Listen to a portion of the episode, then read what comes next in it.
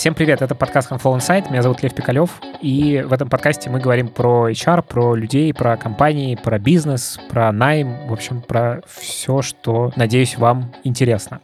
У нас сегодня вторая часть разговора с Егором Толстым, продакт-менеджером Котлина в компании JetBrains.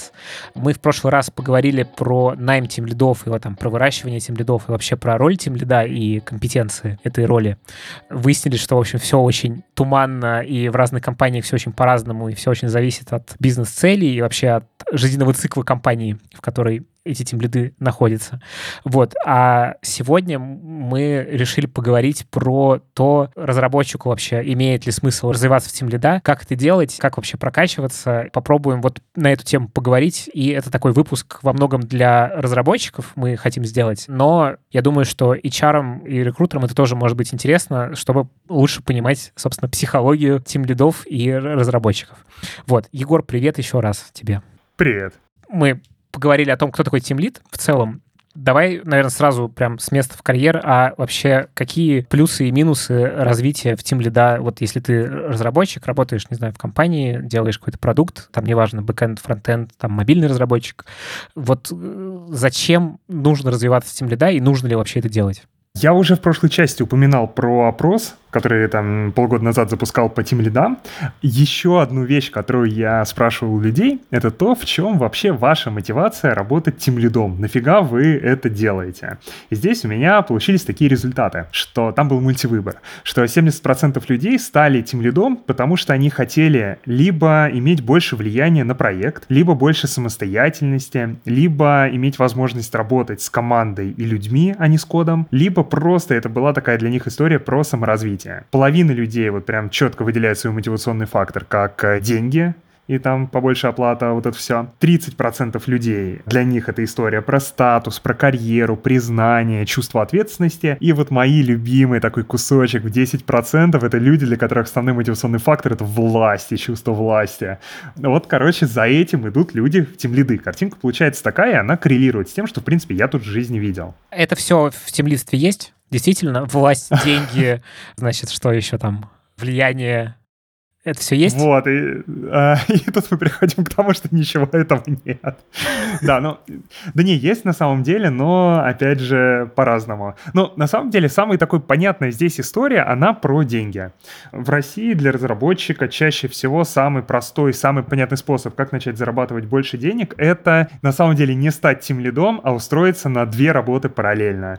Не знаю, там, э, читал ты статью или нет, могу тоже ссылочки скинуть, да, там разработчик писал вот, э, разработчик писал свою исповедь о том, как он работает на двух или на трех э, работах параллельно, чтобы увеличить свой доход в два или там в три раза. То есть это типа вот, собственно... на двух ставках?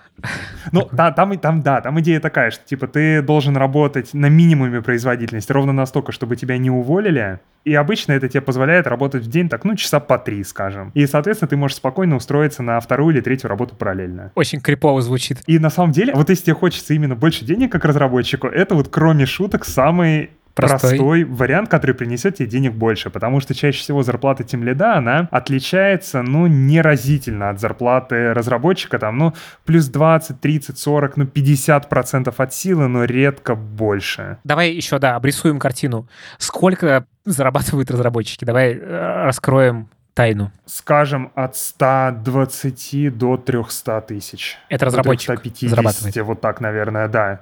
А, ну, она такая дов- довольно широкая. А Team а вот я как раз открыл перед глазами, у меня статы есть. Uh-huh. Team а, он от 200 до 500 тысяч. Это вот Team который 500 тысяч, это, скорее всего, уже чувак, который там другими тимлидами руководит. Uh-huh. Это стата от компании Ferry. Это ребята, которые делают HR-аналитику по... Ну, короче, у них есть доступ к зарплатам э, людей в 91 компании по Москве. Uh-huh. Но компании им сливают там данные о своих зарплатах, своих грейдах, а им в ответ Корнфере на это выдает такую обобщенную HR-аналитику. Вот мы с ними там в подлодке довольно хорошо дружим, и они нам тоже эти данные периодически дают и рассказывают о них, и на них всегда интересно посмотреть. Они не в открытом доступе, то есть это надо...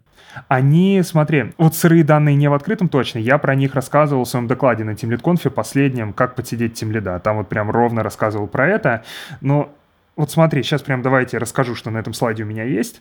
Тут три грейда. 15, 16, 17 грейд. 15 грейд — это в основном такой там ведущий разработчик, который может там менторит, ведет одного-двух человек. Вот по их статистике зарплата у него в Москве от 160 до 300 тысяч mm-hmm. может идти. Ну, там на разных перцентилях разное. 16 грейд — это уже тимлит какой-то такой небольшой стандартной команды. Здесь где-то 180-350 тысяч. Mm-hmm. И 17 грейд — это уже команда 10-30 человек. Это 220-500.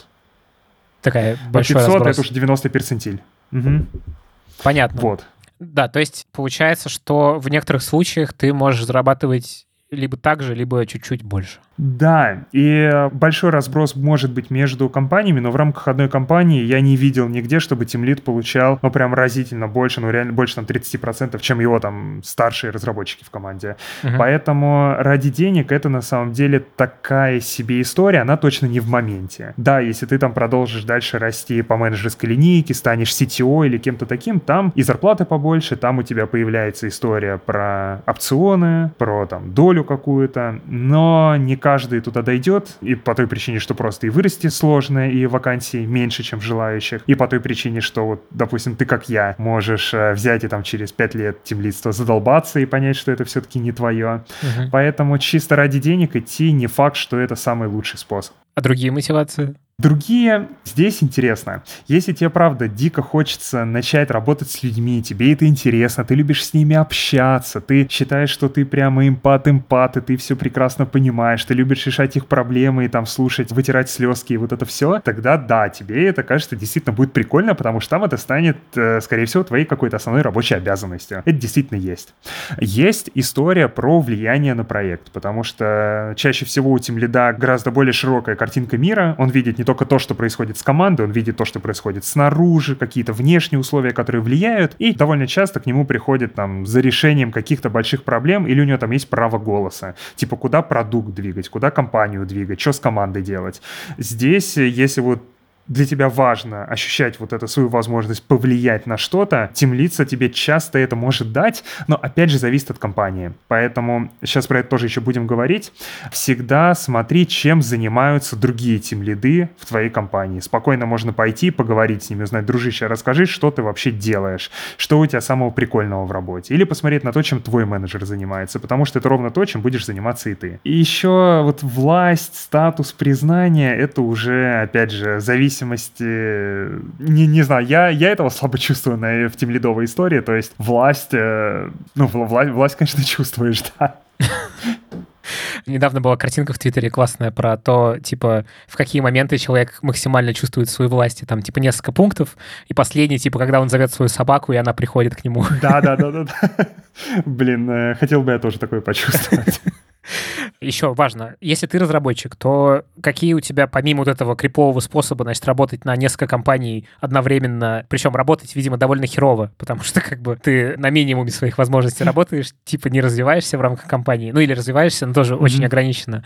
Какие еще есть способы тебе, как разработчику, больше зарабатывать? Ну, вообще сейчас в ряде компаний, за рубежом точно, в России тоже есть возможность разработчику расти именно как там техническому специалисту по какой-то такой инженерной карьерной линейке. В том же Авито, например, мы такую штуку сделали. То есть, когда ты там становишься условным синером, у тебя есть два варианта. Ты можешь либо стать тимлидом и пойти в управление какими-то командами, либо ты можешь стать лид-инженером, принципал-инженером и, не помню, там еще какая-то была линеечка. Это уже чувак, который отвечает технически за какую-то большую зону ответственности за какую-то сложную технологию или просто гиперценный, гиперклассный, гипершаристый. То есть это как бы уже, ну как бы это горизонтальный рост такой получается. Для кого-то он горизонтальный, то есть у нас там были ребята, которые становились лидами и принципалами, потому что они просто начинали разбираться в других областях технологий рядом с их текущей. Кто-то просто гораздо глубже разбирался в своей текущей. Например, не знаю, у нас принципалом был чувак, написавший свою базу данных. Вот. То есть он просто очень хорошо разбирался в том, как там должен работать поиск, как правильно базы там для поисковых систем делать. Вот. Поэтому он, он такой, короче, просто такой единичный специалист там во всей стране, например. Но такое, опять же, есть в основном только в крупных компаниях, поэтому там ей это все обмазано тоже какими-то своими слоями бюрократии и сложностей, поэтому это тоже не самый простой путь. Вот еще раз, кажется, самый простой путь — это реально работать на нескольких работах. Я не пробовал, но возможно.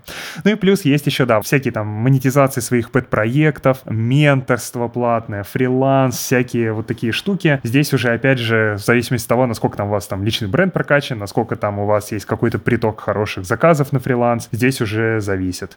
Я, например, сочетаю. У меня там помимо работы работы еще определенный поток дохода идет с каких-то моих там дополнительных пэт-проектов. Если все-таки ты решаешься двигаться именно по темлицкой масти, то, значит, э, какой путь вообще, с чего начать, как двигаться? Мы сейчас поговорили очень красиво, очень классно о том, какие есть плюсы. Вот э, перед тем, как точно решить для себя, что все, я хочу быть тем лидом, надо да, еще подумать, точно. да, и о минусах, с которыми тебе придется столкнуться, потому что минусов на самом деле просто дохрена. В первой части мы уже поговорили, что вообще корень всех проблем, он в том, что ты перестаешь ощущать результат своей работы. Его сложно пощупать, его сложно понять, и в какой-то момент ты уже перестаешь понимать, ты действительно приносишь пользу или ты убедил себя в том, что ты ее приносишь. Есть там ряд способов, как можно себя в этом убедить, как можно там когнитивные искажения преодолеть, но не для всех оно работает. И вот, короче, такой экзистенциальный кризис, он накатывает, кажется, практически на любого тимлида, которого я знаю, и он может накатывать волнами. То есть, не знаю, там раз в год к тебе приходит осознание, что ты абсолютно бесполезный, ненужный, делаешь ты какую-то фигню, без тебя команда будет работать лучше, чем с тобой. Все, что ты делаешь, это перекладываешь тасочки в жире, в то время как вот, вот, блин, она рядом настоящая работа. И вот к этому надо готовиться, что от таких кризисов ты никуда не уйдешь. Это прям гиперважная штука. А второй минус то, что ты потенциально можешь потерять даже не столько в цене на рынке, сколько ты резко, ну, ты получаешь более узкую специализацию, ты сокращаешь для себя количество вариантов будущей работы. Плюс, опять же, вот, когда мы говорили, что Team Lead — это снежинка, в каждой компании он свой, ты можешь оказаться такой снежинкой, которая нахрен больше никому нигде не нужна. И вот именно те навыки, те вещи, которые ты приобрел в текущей компании, больше никому не нужны. Вот здесь надо тоже быть готовым к тому, что ты можешь больше потенциально нигде работать работу не найти. Угу. Чтобы с этим бороться, там сразу просто скажу рецепт оптимальный, это просто постоянно ходить по собесам, даже если ты работу менять не хочешь. Хотя бы там раз в полгода старайся ходить там на один, два, три собеседования, чтобы оценить, насколько вообще ты на рынке ценен. Сможешь ли ты, если что, с компанией случится, переобуться и пойти куда-то еще работать. Потом еще из минусов это то, что работать с людьми в целом сложно. Если к этому душа не лежит, не факт, что это понравится, потому что люди они непредсказуемые. Понять, что человек сделает в будущем или почему он что-то сделал в прошлом, сложно. Ты никогда не узнаешь, то ли ты виноват в том, что, не знаю, у тебя кто-то уволиться решил, то ли это жизнь так сложилась, то ли еще что-то. И если, в общем, если ты не умеешь хорошо понимать людей, у тебя плохо развита эмпатия, и если ты склонен на все проблемы мира списывать на себя самого, тебя вот это чувство вины будет просто постоянно грызть. Ты будешь mm-hmm. понимать, что что-то происходит, кажется, ты в этом виноват, что с этим делать непонятно. То есть такая все время дикая эмоциональная нагрузка такая постоянная. Да, да, и это на самом деле довольно хреновая история. Вот опять ты как раз рассказывал, что я писал тред про то, как посидеть тем лида. На самом деле это такое чисто паразитирование вот на том, что у каждого тим лида есть какое-то количество вот таких вот этой рефлексии такой. страхов, угу. да. Вот а страх того, что может пойти в его команде не так, и они вот практически у всех на самом деле одинаковые. И это как раз вот про то, что типа ты не нужен, про то, что ты перестаешь шарить в технологиях каких-то, про то, что никто не знает, что значит, что ты поработал хорошо, даже твой руководитель. И чем ты вообще, мать твою, занимаешься? Да, да, да, да, да. Вот. И ну, ну, на самом деле тред-то шуточный, но это, если там вы хотите какому-то тем лиду жизнь испортить, эту, эти уязвимости можно эксплуатировать вообще только так, только в лед. Поэтому работа тем лида, она минусов там много, и лучший способ, да, как я уже говорил, понять эти минусы, это вот просто как можно больше с тем лидами пообщаться и вот попробовать это примерить на себя,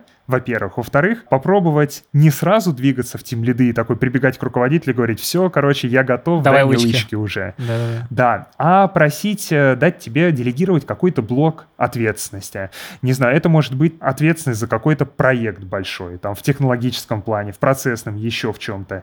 Или взять какую-то операционку там у своего руководителя на себя. Например, там, проводить ежедневные стендапы, проводить ретроспективы, что-нибудь такое. Короче говоря, просто надо брать вот такие кирпичики, из которых работа тимлида в компании состоит, и к себе их прикладывать, пытаться поделать и понять, а в кайф тебе или не в кайф. Потому что, ну, пока ты сравнительно молодой, работать и делать что-то, что тебе не в кайф, это максимально неправильное решение, которое можно сделать. Я вот Мгм. это для себя понял, что там даже если ты получаешь хорошую зарплату, но ты делаешь что-то, что тебя не драйвит, тебе скучно, тебе не интересно, ты, блин, просто тратишь свою жизнь, когда мог бы делать какие-то дико крутые вещи. Мгм. А есть какой-то способ оценить э, на берегу свои вот эти там навыки, свою эмпатию, вот эти все вещи, которые нужны? Или это вот, ну, из кирпичиков, собственно, тестируешь себя, пилоты такие маленькие делаешь и смотришь? Я целиком за пилоты, потому что неважно, что ты о себе нафантазируешь, это, скорее всего, в жизни окажется не так. Поэтому лучший способ узнать про что-то — это попробовать. Мгм. Без этого все остальное это просто домыслы, галлюцинации и вот это все.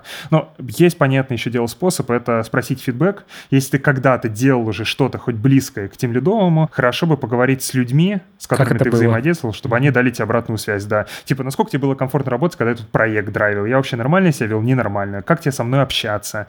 Здесь, если люди готовы у вас там давать в компании нормальную обратную связь, можно вытащить разные прикольные инсайты. Предположим, не отпугнуло. Вроде хочется. Ну, то есть шаг первый — попробовать там, поговорить с своим руководителем, попробовать какие-то зоны ответственности взять, попробовать их подрайвить, что-то сделать, проект какой-нибудь взять, еще что-то. Какой дальше путь? То есть какой-то можешь род- родмап нарисовать некий? Как двигаться? Да.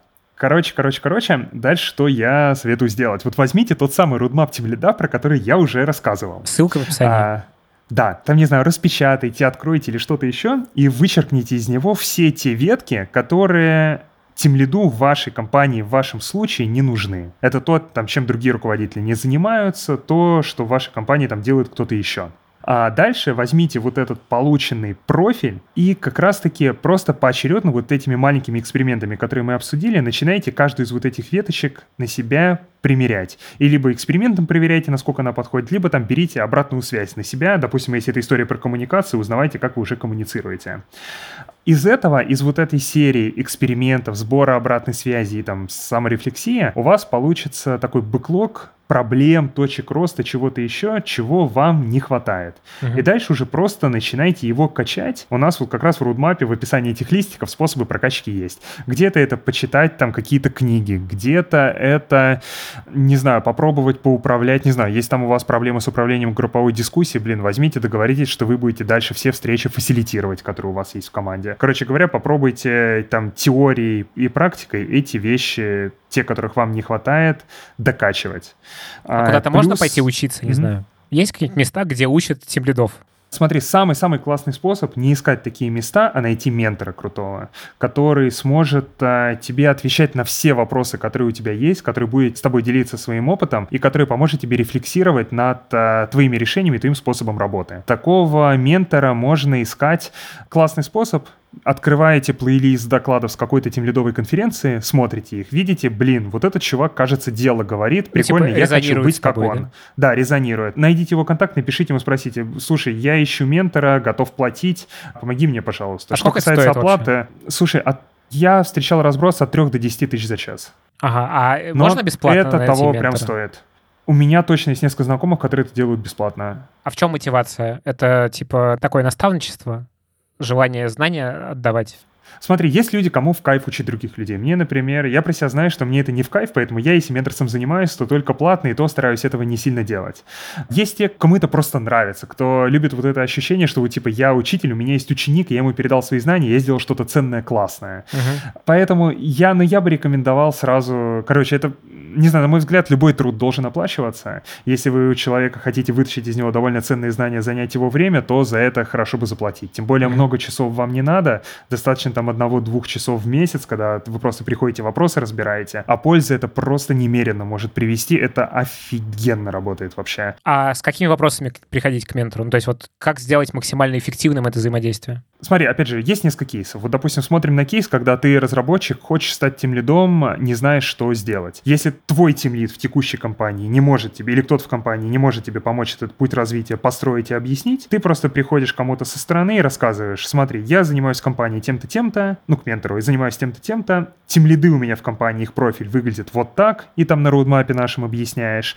Подскажи, как ты думаешь, что ты мне посоветуешь сделать, чтобы ты сделал на моем месте, чтобы прокачать такой-то, такой-то, такой-то навык, которые мне нужны. Uh-huh. Чаще всего такие опытные тимлиды мир повидали, и тебе сходу накидают кучу вариантов, что ты можешь из этого сделать. Потом хорошая идея приходить с какими-то прям конкретными управленческими кейсами, с которыми ты уже столкнулся. Там, если ты уже какие-то тимлидовые задачи выполняешь. Прям приходишь с детальным описанием кейса, рассказываешь контекст и опять же спрашиваешь, расскажи, что ты, как ты поступал в похожих ситуациях. То есть здесь вот работа с ментором, она в основном в том, на мой взгляд, что твоя задача именно опыт из человека вытащить. То есть он не решает за тебя твои проблемы. Ты скорее спрашиваешь, расскажи, как ты поступаешь вот в похожих ситуациях, какими там мыслительными моделями руководствуешься. А я правильно понимаю, что один из тоже вполне жизнеспособных способов, это внутри компании, где ты работаешь, такого ментора отыскать. Кажется, да.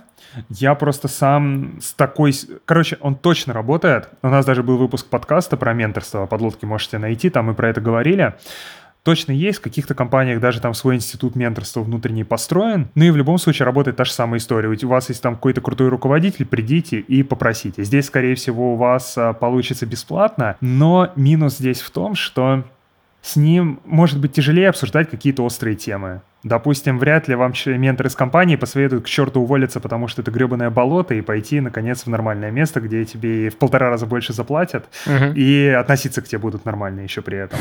При этом. Поэтому здесь э, я бы выбирал все-таки стороннего ментора, потому что взгляд со стороны он гораздо более независимый получается. А если говорить тогда про другие способы обучения, то опять чуть-чуть порекламируюсь. Мы с ребятами из подлодки делаем штуку под названием «Подлодка Team Lead Crew». Это что-то типа такой онлайн-конференции нового формата.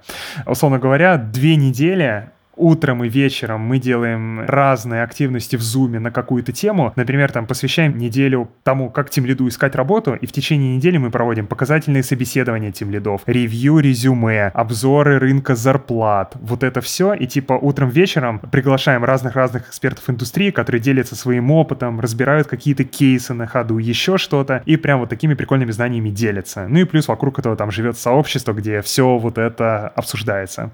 Вот, например, можете прийти сюда да, там довольно прикольно. Короче, прикольно это бустит развитие людей, судя по отзывам. Uh-huh. Есть хорошая школа под названием Стратоплан. Сам не учился, но отзывов слышал очень-очень много. Она прям служит как такой, задает хороший, сильный менеджерский фундамент. Читайте очень много книг, потому что в книгах есть все, что вам может быть нужно.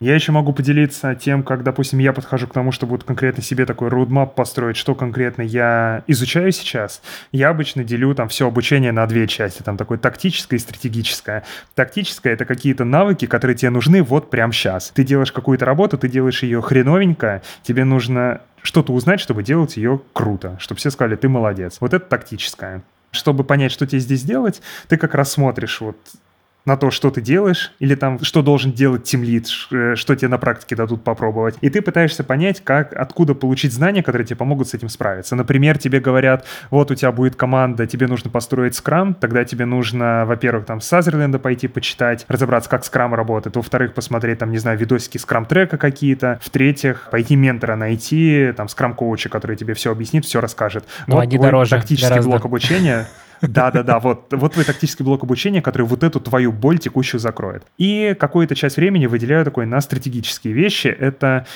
области знаний, которые мне вот прямо сейчас не нужны, но, скорее всего, когда-то в будущем могут сильно понадобиться и пригодиться. Я буду рад, что уже в этом разобрался. Я, допустим, у меня вот это сейчас чисто закрывается, там, история обучения на MBA. Я там пошел э, там, год назад учиться, сейчас вот в процессе. Вот, типа, прямо сейчас мне эти знания, большинство не нужно, но я их там в голове откладываю, запоминаю, какие-то скиллы получаю. В будущем они мне понадобятся.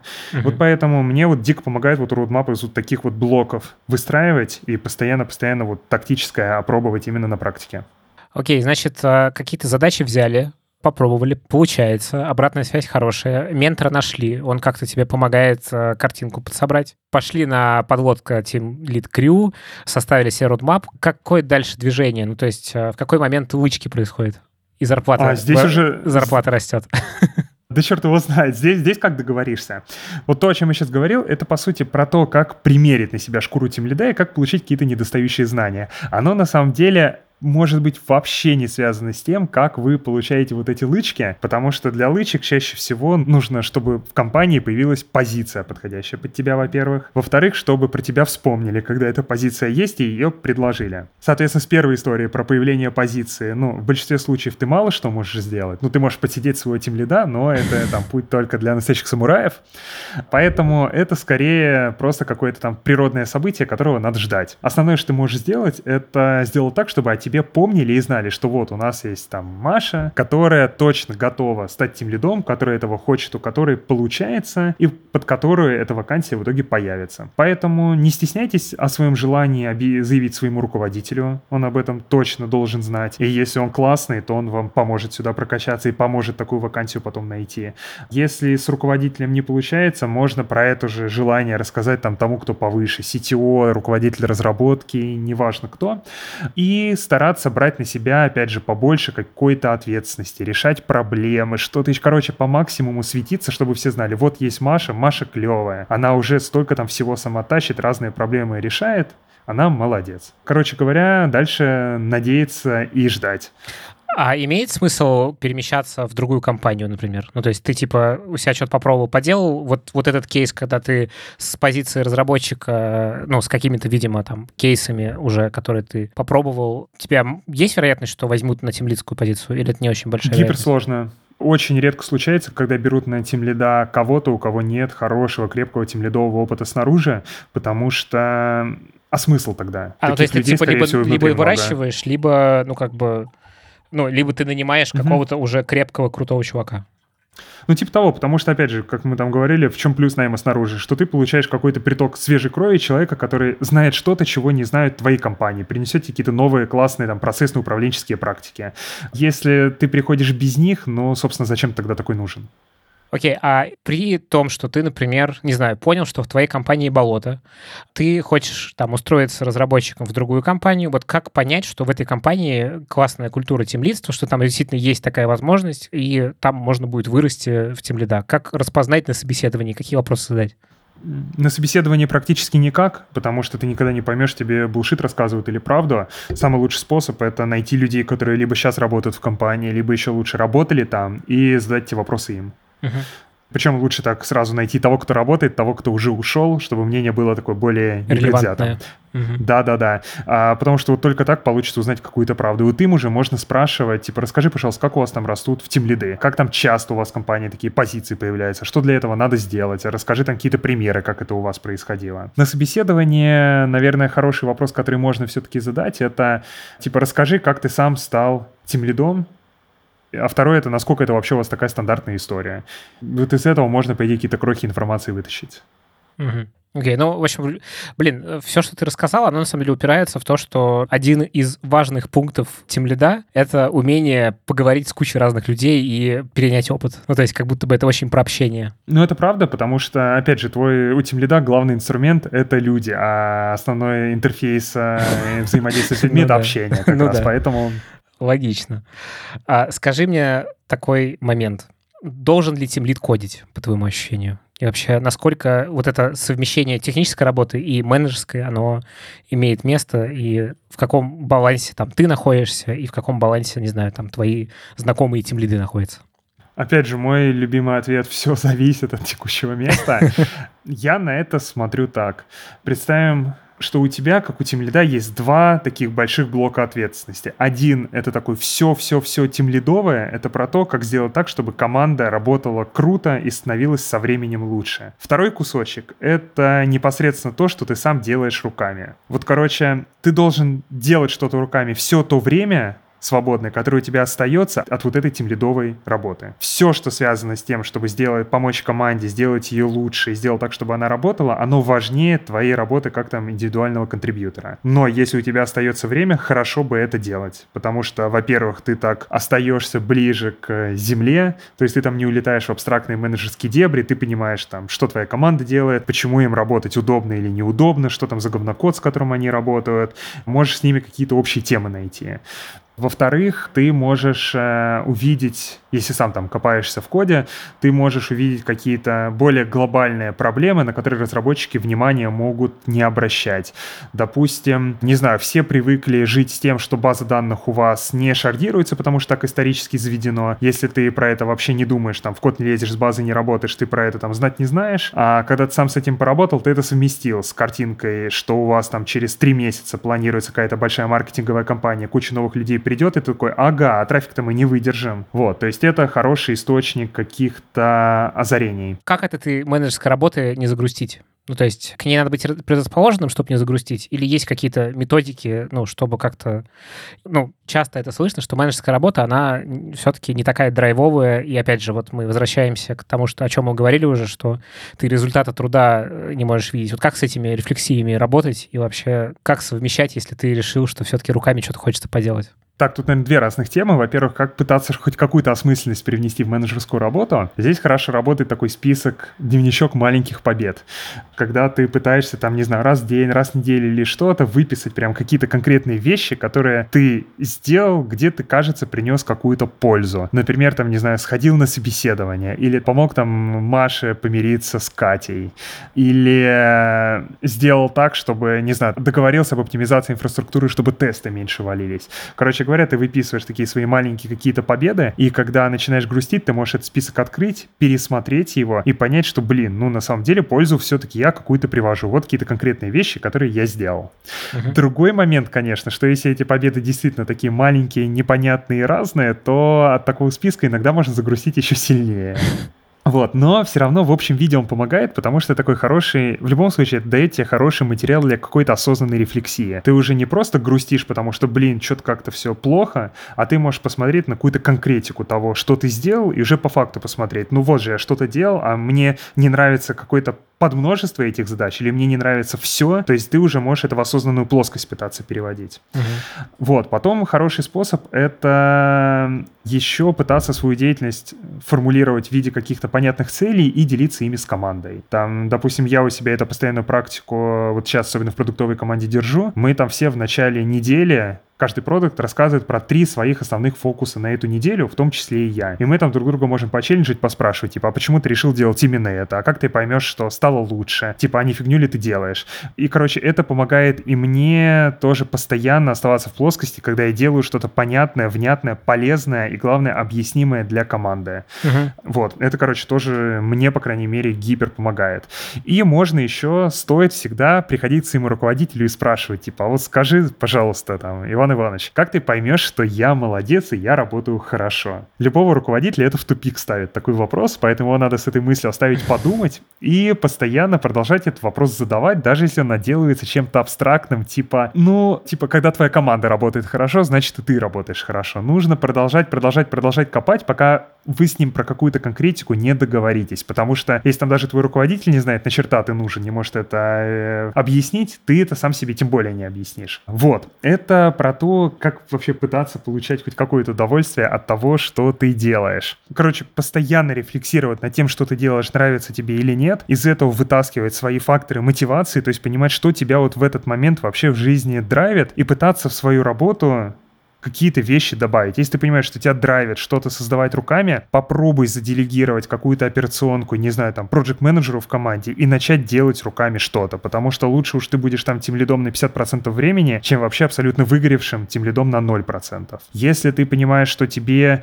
хочется получаешь какой-то кайф от признания, а, в теку... а сейчас ты как тимлит признания не получаешь, потому что твоих достижений никто не видит. Блин, иди на конференциях, повыступай, получи ты это признание, или сделай какой-то прикольный пэт-проект, или автоматизируй какие-то рутинные задачи, которые команду давно бесит. И вот тебе команда скажет, блин, какой ты молодец. Короче говоря, вот самое важное здесь переводить фактор осознанности и пытаться понять, чего в твоей работе, каких кирпичиков не хватает, и придумывать, как их добавить. А здесь они у каждого свои. Ты, кстати, вот очень классно, что заговорил о конференциях. И вообще очень интересно, насколько важно вот этот личный бренд качать. Как тебе кажется? Ну, то есть, э, можно ли быть тем лидом без влезания вот в эту историю с публичностью? И ну, зачем вообще это нужно?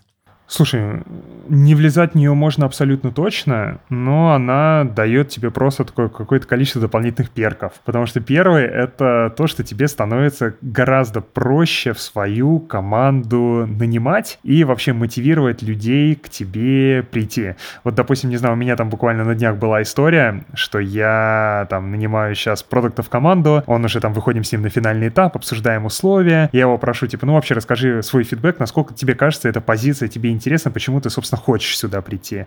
Он как раз рассказывает, и среди там основных его факторов говорит, что типа так и так, Егор, а я тебя тоже попробивал по своим знакомым, поспрашивал там те, кто с тобой работал, тебя видел, нормальный ты или нет, и понял, что я хочу с тобой поработать. Угу. Вот. Это, на самом деле, вот такой, допустим, есть плюс, что кандидаты замотивированы прийти не просто в компанию, а поработать именно с тобой. Это делает найм проще. Во-вторых, это упрощает найм и упрощает удержание существующей команды. Если там у людей есть дополнительный мотивационный фактор, это работать там вместе именно с тобой, потому что ты классный, по их мнению, они менее вероятно, что уйдут. Угу. Потому что вообще там часто спрашиваешь разработчиков, что тебя мотивирует вообще в работе, он такой, ну, работать там в кругу профессионалов. Вот если ты такой профессионал, об этом все знают, это классно. Потом э, дополнительный бонус к нетворкингу, потому что тем лиду часто полезно пообщаться с другими компаниями и поспрашивать, как они решали схожие проблемы. Типа, как там там, не знаю, решали то, что у вас бэклог багов постоянно растет, не решается. Или вот у нас растет система, нужно там разъезжаться по нескольким дата-центрам, нужно бы узнать, как это делали другие. Вот если ты не сыч, а умеешь общаться с людьми, есть знакомые в разных компаниях, такую инфу собирать гораздо проще. И, опять же, ты не ловишь какие-то шишки, за тебя их кто-то другой уже поймал. Угу. Плюс, ну, себе работу искать гораздо проще. Э, мне это точно помогало всегда, потому что что ну, вот я только, наверное, в Рамблер проходил по дефолтному процессу собеседований, когда там просто искал вакансии, отзывался на них, приходил, смотрел. Потому что про вакансию там в Авито, что искали руководителя мобилки, я там знал, опять же, от своих друзей знакомых. Про JetBrains я тоже в какой-то момент когда понял, что мне плохо, грустно и понял, чем я примерно хочу заниматься, написал Андрею, с которым мы уже были знакомы, как раз благодаря тому, что его там и в подкаст звал, на конференциях пересекались, и рассказал, типа, Андрей, так и так, нет ли у вас какой-то интересной вакансии, потому что мне кажется, было бы гипер прикольно с вами поработать. И рассказал, что я могу, что я умею, встретились, пообщались. Дальше я уже пошел по флоу собеседований. Вот, но опять же, это очень помогает искать какую-то работу, и вакансии могут к тебе сами приходить, и тебя там другие люди будут э, советовать. Вот, Сплошные наверное... плюсы. Сплошные плюсы. Да. Ну, на самом деле, да. То есть это такой маркетинг в каком-то смысле. То есть, типа, чем больше о тебе знают, тем тебе в целом проще. Ну, как бы, если тебя знают с хорошей стороны, конечно.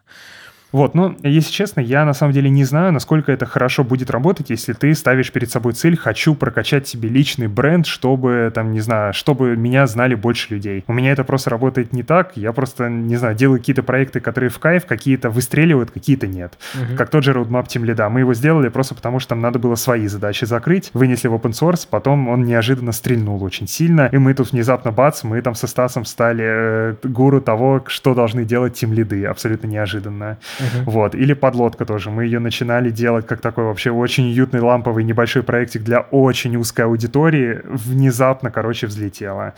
Вот и были, конечно, проекты, которые не выстреливали. Допустим, мы просто, опять же, с тем же Стасом, мы в какой-то момент поняли, что нас мотивирует слушать какие-то истории классных людей в IT, которые там чего-то интересного добились. Подумали, что раз это мотивирует нас, должно мотивировать и остальных. Начали видеоблог писать с разными прикольными ребятами, там, с тем же Андреем, со Станкевичем, который тренер нашей сборной по программированию, и там другими вот такими ребятами.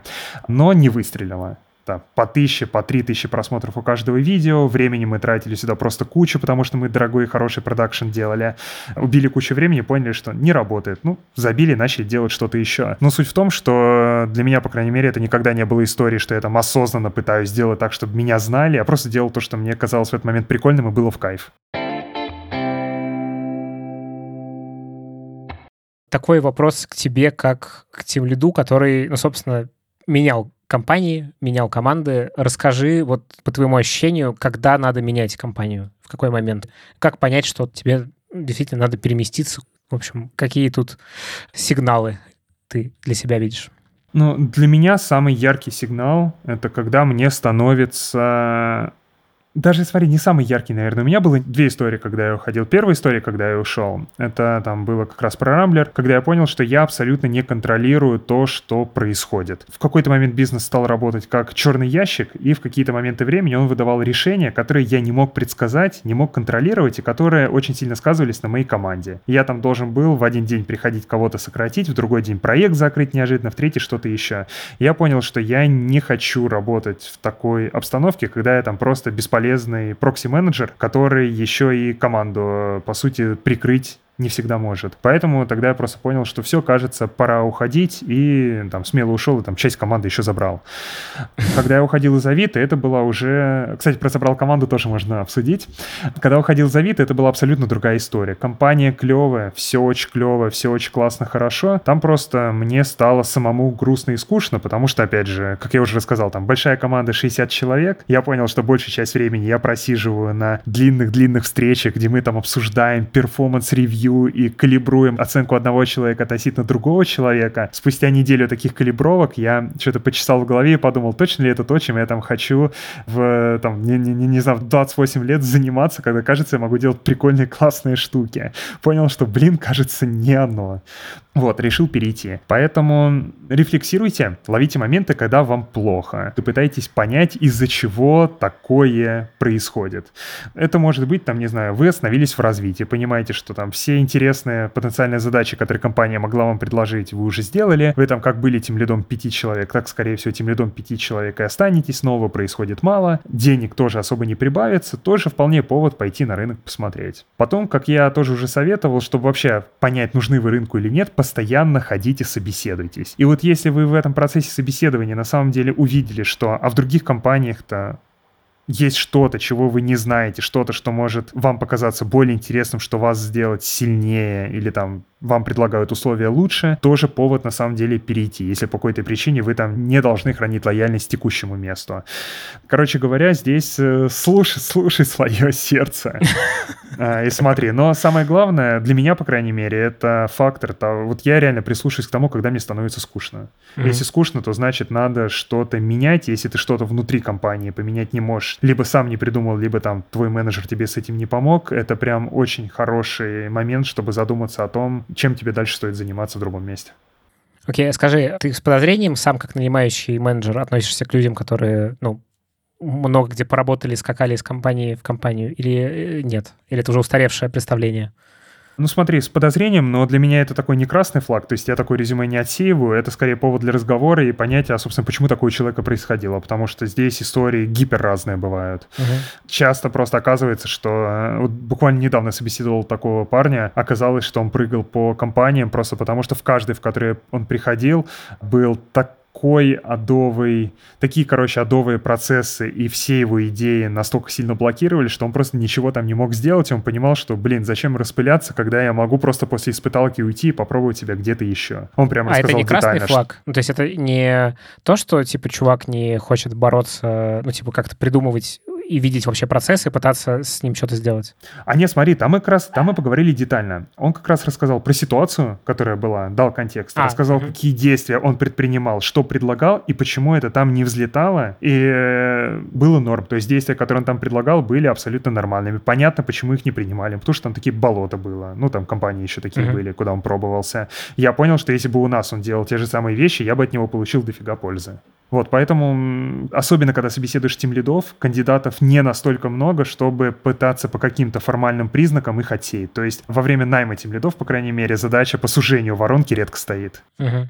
Смотри, давай, наверное, закончим вот чем на что ты больше всего обращаешь внимание, когда нанимаешь разработчиков? Ну вот какие самые основные вещи, на которые ты смотришь? Это, мне кажется, может быть полезно людям, которые вот ну как бы в эту область там пришли и хотят менять компанию или только собираются в разработку. В общем, на что ты смотришь, на какие качества и что качать? Опять же, разработчиков я сейчас нанимаю не очень активно, поэтому я довольно общие вещи, наверное, скажу, которые я даже смотрю не только в разработчиках, а вообще в людях. Которых беру. Первое — это умение признавать а, свои ошибки и честно говорить о том, что ты чего-то не знаешь. Потому что если там человек пытается на ходу, боится признать свою некомпетентность в чем-то, это значит, он и в работе будет бояться это признать, значит, он больше будет склонен к тому, чтобы совершать ошибки просто из-за какого-то самолюбия. Mm-hmm. Это не очень крутая штука, с этим работать сложно. Второе, даже если ты признаешь свою некомпетентность, свое незнание, это не значит, что ты не должен попробовать предположить, как там какая-то система работает. Неважно, что это за система, инженерная, или это система там взаимоотношений людей, или это продукт, или что-то еще. Ты можешь не знать, но ты должен попробовать попытаться предположить. То есть, честно говоришь, так и так я этим не занимался, но мне кажется, что оно могло бы работать так, так, так и так, потому, потому, потому. Вот если человек э, умеет признавать некомпетентность и умеет все равно в условиях неопределенности думать, предлагать решения, изобретать, это вот прям то, за что я обычно хватаюсь. Вот. Во-вторых, это вещь, которая очень тяжело проверяется на собеседованиях, но иногда ее видно. Это способность учиться, способность открывать для себя как раз-таки что-то новое, менять свои точки зрения и становиться лучше, чем ты был. Там для разработчика это значит, что ты постоянно-постоянно развиваешься, качаешься, пытаешься пробовать что-то новое, пилишь там не только рабочий проект, еще какие-то свои пэт-проекты, слушаешь подкасты, что тебе, короче, не пофиг на то, что происходит вокруг тебя. Вот на это тоже обязательно смотрю. Окей, Егор, Спасибо тебе большое. Это были прекрасные 146 минут, проведенные вместе. Вот, значит, э, все... Слова моей подружки. Все ссылки будут в описании на карту Тимлида, на какие-то выпуски подкаста, про которые мы говорили, про какие-то исследования, на которые Егор ссылался. Это был подкаст Conflow Insight. Слушайте нас, ставьте нам оценки, пишите отзывы. Нас это очень греет и нам помогает. И что еще сказать? Слушайте свое сердце. Наверное, вот так закончим Это правда. выпуск. Спасибо, Егор, и пока. Спасибо, что позвал. Пока-пока.